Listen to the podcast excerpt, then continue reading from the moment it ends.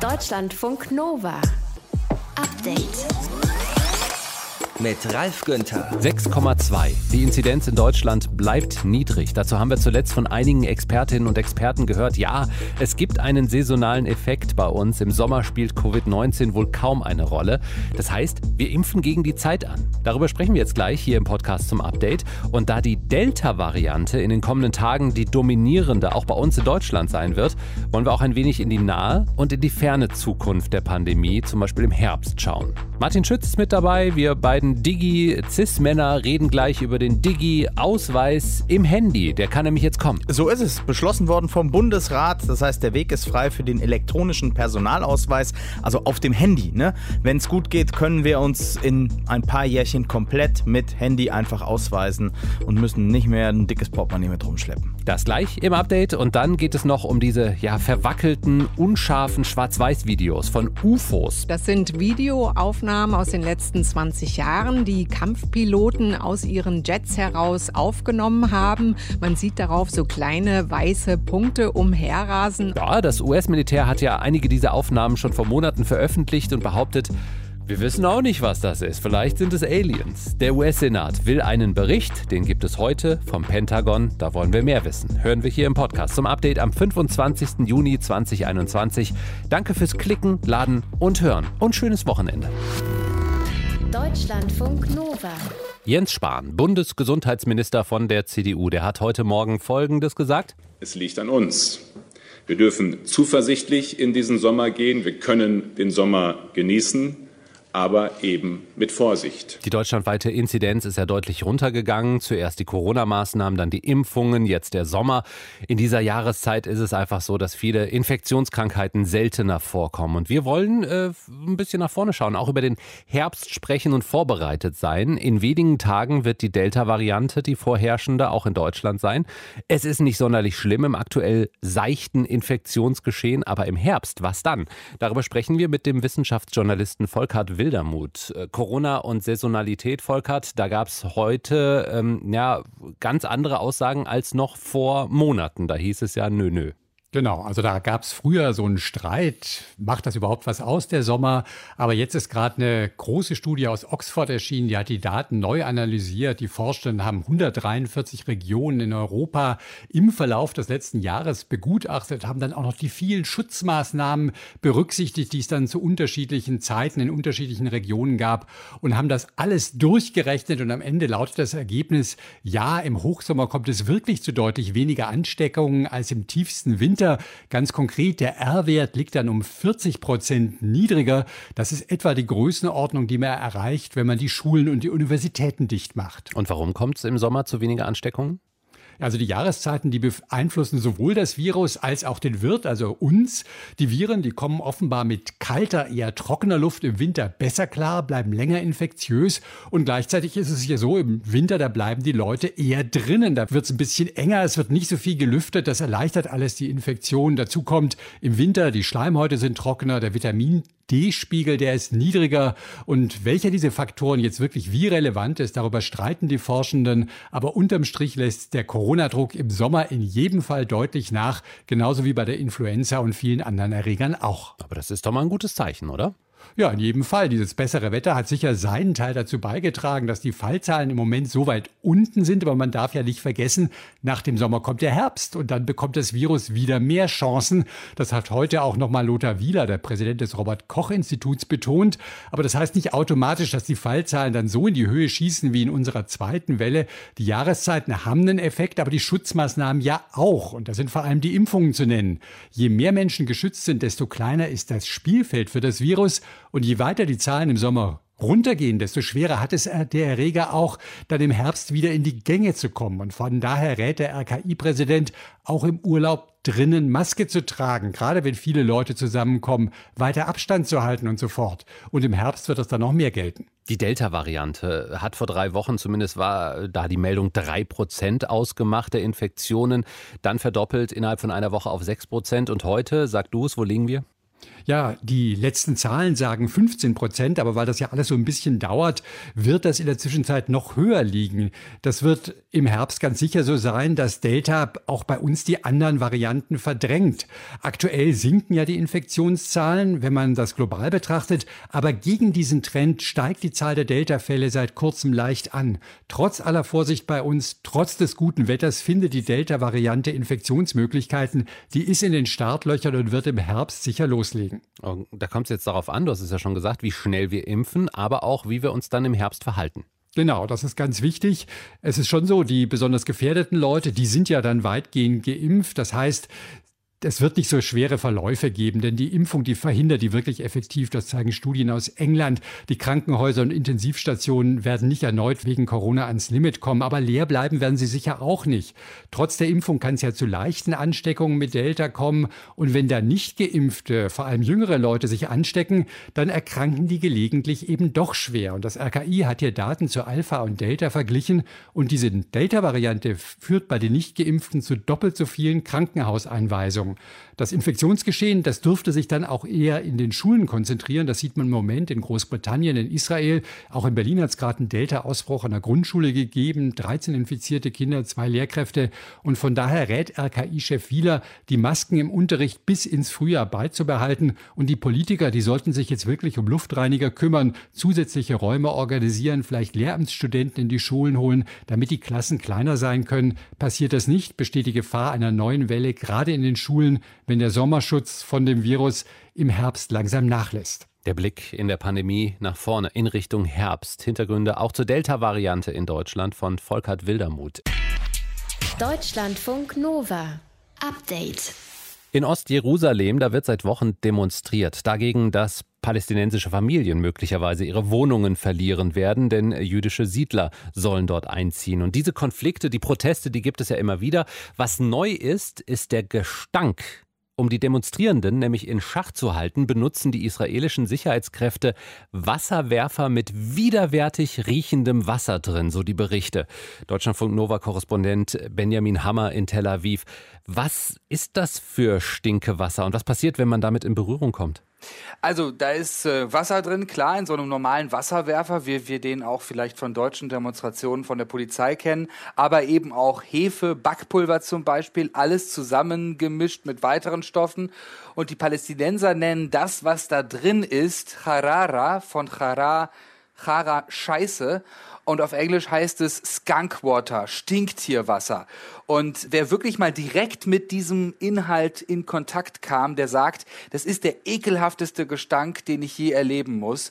Äh, dauert wirklich mehrfach duschen, mehrfach waschen, bis man das rauskriegt von der Hand. Der Hersteller, ein israelischer Hersteller dieses Mittels, der sagt, naja gut, aber es ist ein nicht tödliches Mittel der Crowd Control, also der Beherrschung von Demonstrantinnen und Demonstranten. Moment, nicht tödlich, aber gesundheitsgefährdend?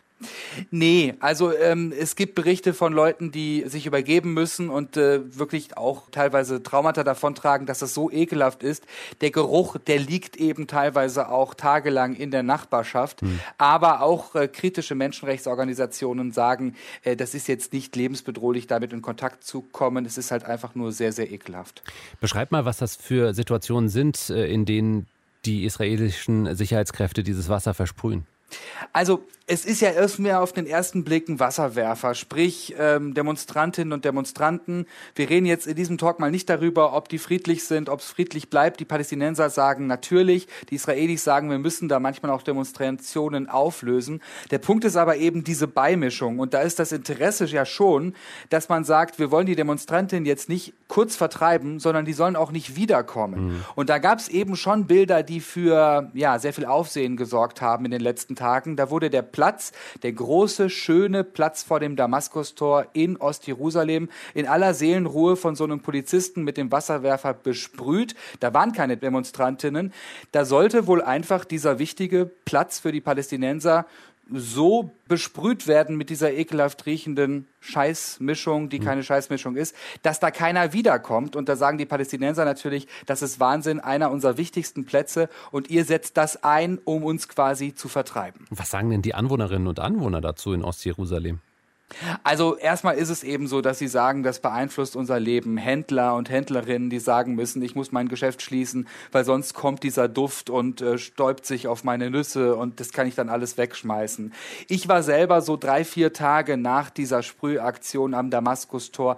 Es war nicht mehr ganz intensiv, aber es roch schon nach Gülle und zwar nicht so schön. Und die Palästinenser sagen eben, das ist entwürdigend. Israel sagt, das muss man dazu sagen, das Mittel wird nicht nur gegen Palästinenser eingesetzt, sondern auch zum Beispiel gegen ultraorthodoxe Juden. Bei Protesten wurde es eingesetzt vor ein paar Jahren. Aber was den Palästinensern sehr wichtig ist, sie sagen, liebe Leute, wenn ihr das unbedingt einsetzen wollt, sagte mir ein Juraprofessor, dann nehmt doch bitte normales Wasser wie überall auf der Welt. Aber mit dieser übel riechenden Beimischung, das hat halt auch eine entwürdigende Komponente. Gestank quasi als Waffe gegen Demonstrierende. Benjamin Hammer war das in Tel Aviv über stinkendes Wasser aus Wasserwerfern. Deutschlandfunk Nova. Update. Als Angela Merkel Kanzlerin wurde 2005, da gab es ja noch keine Smartphones. Da konnten wir auch nicht kontaktlos bezahlen oder uns beim Fliegen oder Bahnfahren selbst einchecken. Da mussten wir noch ein von anderen ausgedrucktes Ticket vorzeigen. Heute, 2021, haben wir den digitalen Impfausweis auf dem Handy und bald auch unseren eigenen Ausweis, also den Personalausweis. Wobei 2021 wird das wahrscheinlich nicht klappen. Martin Schütz aus dem Update-Team. Was ist da jetzt der Plan? Also der Bundesrat hat heute zumindest mal zugestimmt, dass der elektronische Personalausweis auch auf dem Smartphone funktionieren soll. Wer sich ausweisen muss, braucht künftig nur noch eben das Smartphone zücken und nicht mehr die Ausweiskarte. So ist der Plan der Bundesregierung. So, und ich habe den, ja, diesen mhm. elektronischen Perso. Aber für alle, die den nicht haben, was kann der nochmal? Also grundsätzlich, den gibt es seit November 2010 und die Chance, dass die meisten meisten von uns den haben, die ist relativ groß. Und wenn du so einen hast, dann ist auf deinem Ausweis eben ein kleiner Chip integriert und damit kannst du deine Daten einlesen lassen und zum Beispiel bestimmte Behördengänge digital machen. Zumindest in der Theorie ist das so. Und bald soll das eben auch übers Handy gehen. Zumindest ist das eben so geplant. Wie genau soll das funktionieren? Also das Bundesinnenministerium hat da ziemlich genaue Angaben veröffentlicht. Um den E-Perso per Handy zu nutzen, müssen User, Zitat, die mobile Personalausweis-App der Bundesdruckerei aus dem Google Play Store herunterladen und installiert haben. Zitat Ende. Also Benutzerinnen äh, oder Besitzerinnen und Besitzer von bestimmten Android-Smartphones können dann ihren Personalausweis Personalausweis an die Rückseite ihres Handys halten, um ihre Identität zu bestätigen. Und dann werden die Ausweisdaten im Gerät gespeichert. Und ist dann der Perso auf dem Smartphone drauf, dann soll es reichen, dass wir uns per PIN und Gerät ausweisen können.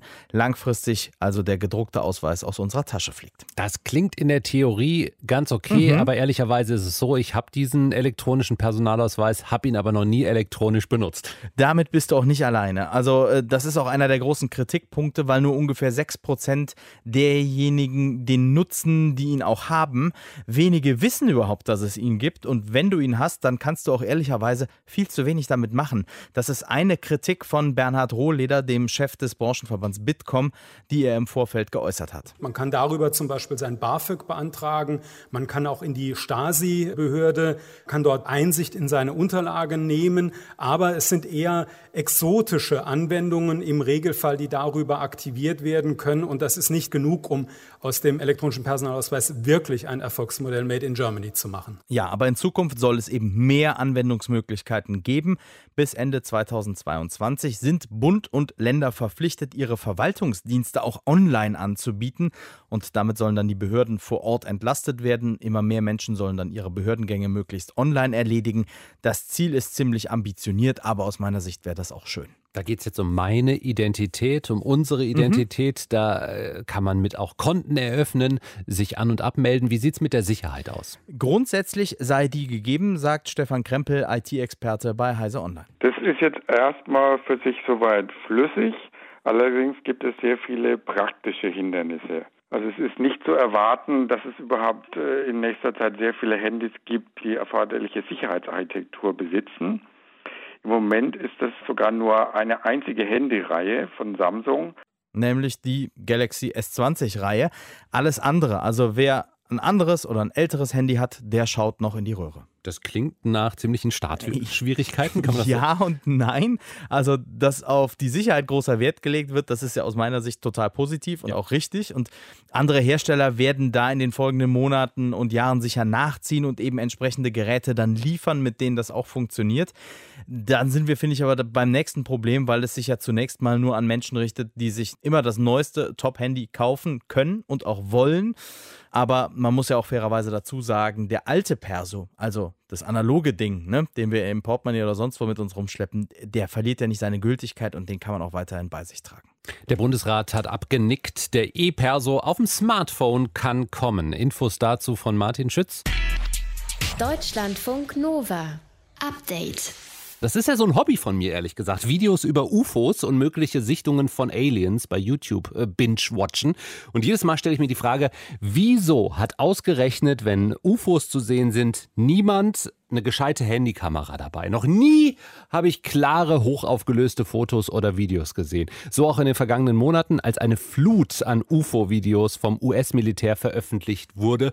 Tatsächlich haben US Air Force-Piloten über Jahre rund 120 Mal unbekannte Flugobjekte beobachtet und der US-Senat hat vom Pentagon einen Bericht darüber angefordert, der heute rauskommen soll. Deutschlandfunk Nova-Korrespondentin Claudia Sarre in Washington. Sind wir heute schlauer, was diese UFO-Sichtungen angeht?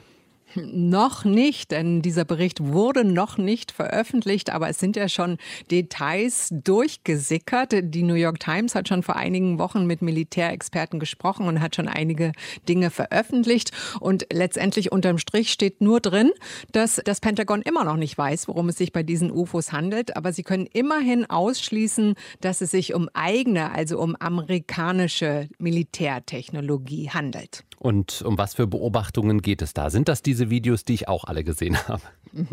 Ganz genau. Das sind Videoaufnahmen aus den letzten 20 Jahren, die Kampfpiloten aus ihren Jets heraus aufgenommen haben. Man sieht darauf so kleine weiße Punkte umherrasen, oftmals über einer Wasseroberfläche. Also aufgenommen wurden die wohl zum Teil hier in Virginia an der Ostküste der USA, aber auch an der Westküste und meist sogar in der Nähe von Schiffen der US Navy. Was auch auffällig war, also diese unbekannten Flugobjekte hatten eine sehr hohe Flughöhe und auch eine sehr hohe Geschwindigkeit. Und fortbewegt haben sie sich mit einer merkwürdigen seitlichen Drehbewegung. Also das sah man ganz deutlich auf diesen Videos. Und äh, das ist sozusagen ein Beweis dafür, dass die diese Flugkörper gar keinen eigenen Antrieb haben und auch keine Tragflächen oder keine Flügel oder ähnliches besitzen. Und das gibt den Militärexperten beim Pentagon natürlich Rätsel auf. Jetzt heißt es ja ganz oft streng geheim. Wie transparent ist denn das US-Verteidigungsministerium hier? Also werden da Fragen offen bleiben oder beantworten die jetzt einfach einiges, was äh, der Senat wissen will? Ja, dem Senat wird natürlich eine andere Version vorgelegt, als äh, die, die die Öffentlichkeit dann zu sehen bekommt. Das wurde schon gesagt. Die Öffentlichkeit bekommt einen Bericht, wo viele Teile geschwärzt sind. Das kann man sich ja auch vorstellen, dass das Pentagon da nicht alle geheimen Informationen preisgeben möchte, gerade wenn es um Militärtechnologie geht. Das kann man sich ja vorstellen. Also das ist alles top secret. Aber einiges wird sicherlich rauskommen. Zum Beispiel nämlich, dass äh, Militärexperten befürchten, befürchten, dass es sich bei diesen Flugobjekten womöglich um Experimente, technologische Experimente von feindlichen Staaten handeln könnte, also zum Beispiel von den Russen oder von den Chinesen. Und sie schließen auch nicht aus, dass diese Flugobjekte vielleicht doch irgendetwas Außerirdisches sind oder zumindest etwas, was wir mit unserem menschlichen Verstand nicht verstehen können. Also dieser Bericht hat auch durchaus einen ernsthaften Hintergrund. Wird es weitere Untersuchungen geben?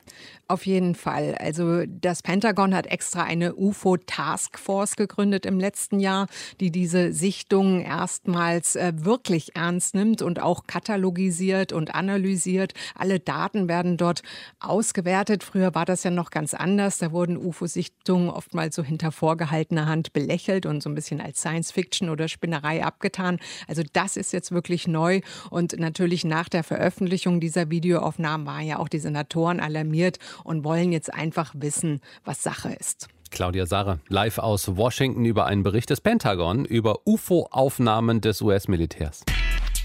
Deutschlandfunk Nova. Update. Sind zwar noch 93 Tage bis zur Bundestagswahl, unsere Volksvertreterinnen und Vertreter sind aber schon durch. Also zumindest was die Sitzungen im Bundestag angeht. Einige werden nicht mehr dabei sein ab Herbst. Nicht nur eine gewisse Frau Merkel, sondern auch noch ein paar andere sagen Bye-bye Berlin und treten nicht mehr an. Und einige werden vielleicht ja auch nicht wiedergewählt. Ne? Wie geht's aber dann weiter nach mehreren Jahren im Bundestag? Diese Frage hat sich heute unser Reporter Martin Krinner gestellt und Antworten hat er unter anderem von Katja Suding von der FDP bekommen. Bitte nehmen Sie Platz. Die Sitzung ist eröffnet. So ging es gestern los. Der Bundestagspräsident Wolfgang Schäuble begrüßte um 9 Uhr morgens die Abgeordneten zu ihrer letzten Sitzung vor den Wahlen. Und eigentlich war geplant, dass alle rechtzeitig ins Bett kommen. Im Endeffekt mussten sie sich aber wieder mal eine Nacht um die Ohren hauen, denn es ging bis morgens um halb drei. Einer der letzten Redner war Heribert Hirte von der CDU und er sagte, wenn man hier auch über die Vereinbarkeit von Beruf und Familie redet, da muss man auch sagen, wie viele Stunden sind wir jetzt am Beraten? Das ist hier nicht familienfreundlich. Ein paar Abgeordnete werden darunter aber in Zukunft nicht mehr leiden müssen. Sie haben nämlich jetzt schon angekündigt, dass sie für die kommende Wahlperiode nicht mehr kandidieren wollen. Peter Tauber von der CDU zum Beispiel scheidet aus gesundheitlichen Gründen aus. Daniel Bayers von den Grünen ist gerade Finanzminister in Baden-Württemberg geworden und Katja Suding von der FDP wird den Marathonsitzungen wahrscheinlich auch nicht hinterher weinen. Äh, nein, das tue ich nicht. Ähm, das ist natürlich auch keine ganz einfache Situation. Ich weiß auch nicht, ob immer so die Konzentration dann bei jedem um die Zeit noch da ist, was ja ganz menschlich wäre. Bereits im Herbst letzten Jahres hat sie angekündigt, dass sie raus will aus der Politik. Komplett. Das heißt, sie verzichtet nicht nur auf eine neue Kandidatur für den Bundestag, sondern auch für sämtliche Parteiämter. Also ich lasse einfach das, das Engagement auslaufen, mache es aber natürlich bis zum Ende noch, noch fertig und das auch mit großem Engagement. Wie es danach weitergeht, das weiß Katja Suding bis jetzt noch nicht. Sie hat jedenfalls noch keine konkreten Pläne. Nein, das habe ich noch nicht. Ähm, ich sage immer, die Aufgabe wird mich finden und so ist es auch. Ich bin da ganz entspannt. Und wie gesagt, ich bin jetzt ja auch noch voll im Mandat und werde das auch äh, in den nächsten drei Monaten noch sein und dann werden wir mal weitersehen. Finanzielle Sorgen muss sie sich allerdings keine machen, denn Abgeordnete, die ausscheiden, bekommen zunächst mal weiterhin ihr Geld. Das sogenannte Übergangsgeld, erklärt Julia Schwanholz, Politikwissenschaftlerin an der Uni Duisburg-Essen. Das heißt, für jedes Jahr der Parlamentszugehörigkeit wird ein Monat Übergangsgeld in Höhe der jeweils aktuellen Abgeordnetenentschädigung gezahlt. Die Entschädigung der Abgeordneten liegt ja aktuell bei etwas über 10.000 Euro monatlich. Und nach einer Wahlperiode, also nach vier Jahren Parlamentszugehörigkeit, wären das dann vier Monate Übergangsgeld und längstens wird sowas 18 Monate ausgezahlt. Sollte eine Ex-Abgeordnete oder ein Ex-Abgeordneter in dieser Zeit allerdings schon wieder anderweitig Geld verdienen, dann wird das in voller Höhe angerechnet. Das heißt, wer 8000 Euro verdient, bekommt nur um die 2000 Euro dazu, um die Lücke zur letzten Abgeordnetenentschädigung aufzufüllen. Das Übergangsgeld soll also eine Hilfe sein, um wieder ins normale Berufsleben zurückzukommen. Und dass zwar nicht viele, aber doch einige Abgeordnete diesen Wunsch haben, das kann Julia Schwanholz absolut nachvollziehen. Man ist ja auch Mensch. Man ist ja nicht nur in der Funktion, im Mandat, sondern man ist eben am Ende auch Mensch. Und wenn man dann für sich feststellt, dass man vielleicht dieser Herausforderung, auch der Arbeitsbelastung, den 60, 70 Stunden, die es eben oftmals doch sind, ohne Wochenende, mit mehreren Schichten, auch abends, wenn normale Menschen in Anführungsstrichen Feierabend haben, wenn man dann eben feststellt, dass man dem nicht mehr gewachsen ist, dann ist es vielleicht eben auch richtig zu sagen, ich habe das jetzt ein paar Jahre gemacht und ich mache das jetzt so nicht mehr weiter. Katja Suding will sich in ihren letzten Monaten als Abgeordnete vor allem noch um den Bereich der Bildungspolitik kümmern. Sie will sich dafür einsetzen, dass Kinder und Jugendliche aufholen können, was sie in den letzten Monaten wegen der Pandemie in der Schule verpasst haben. Darum werden sich nach der Bundestagswahl andere Leute kümmern müssen.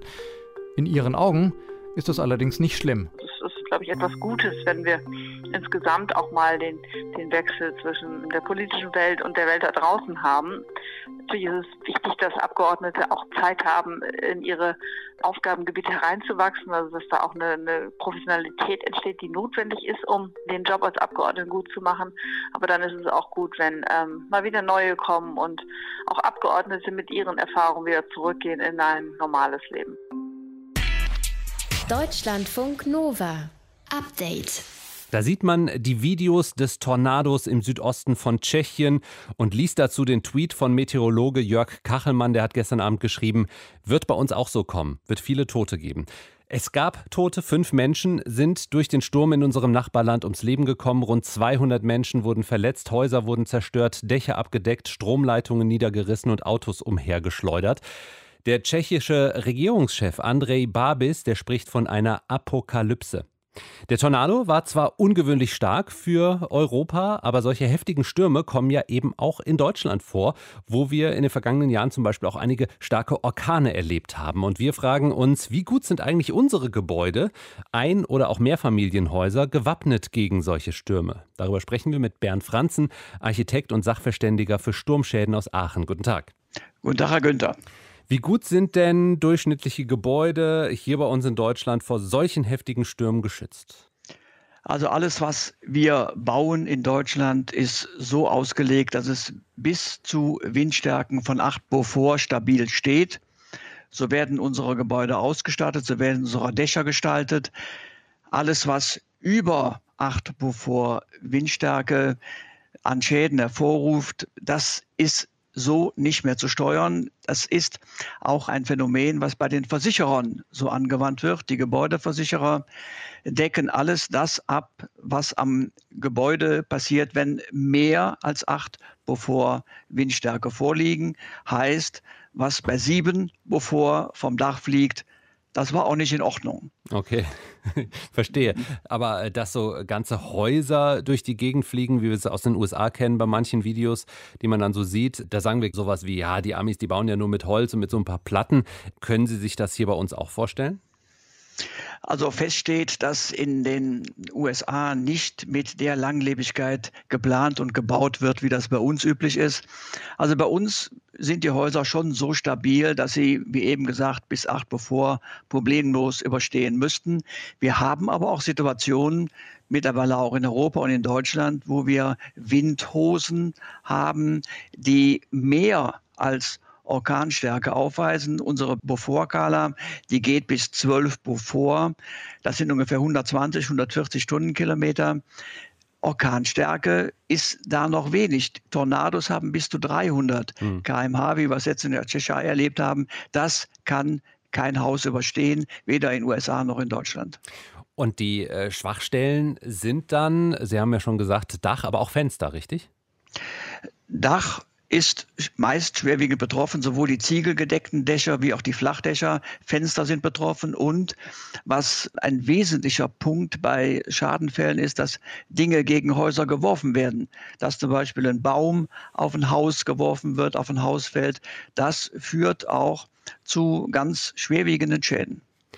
Klimaforschende sagen ja, wir müssen uns darauf einstellen, dass durch den Klimawandel mehr extremes Wetter auch bei uns auftritt, äh, zum Beispiel auch starke Stürme, Orkane. Bekommen Sie das in Ihrer Praxis jetzt schon mit?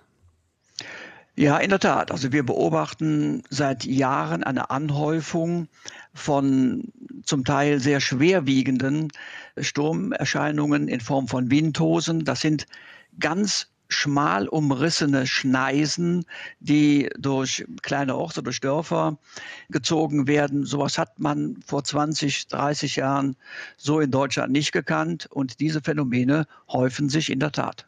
Und ein Haus so bauen, dass es auch so einem starken Sturm wie in Tschechien standhält, das wäre wahrscheinlich viel zu teuer.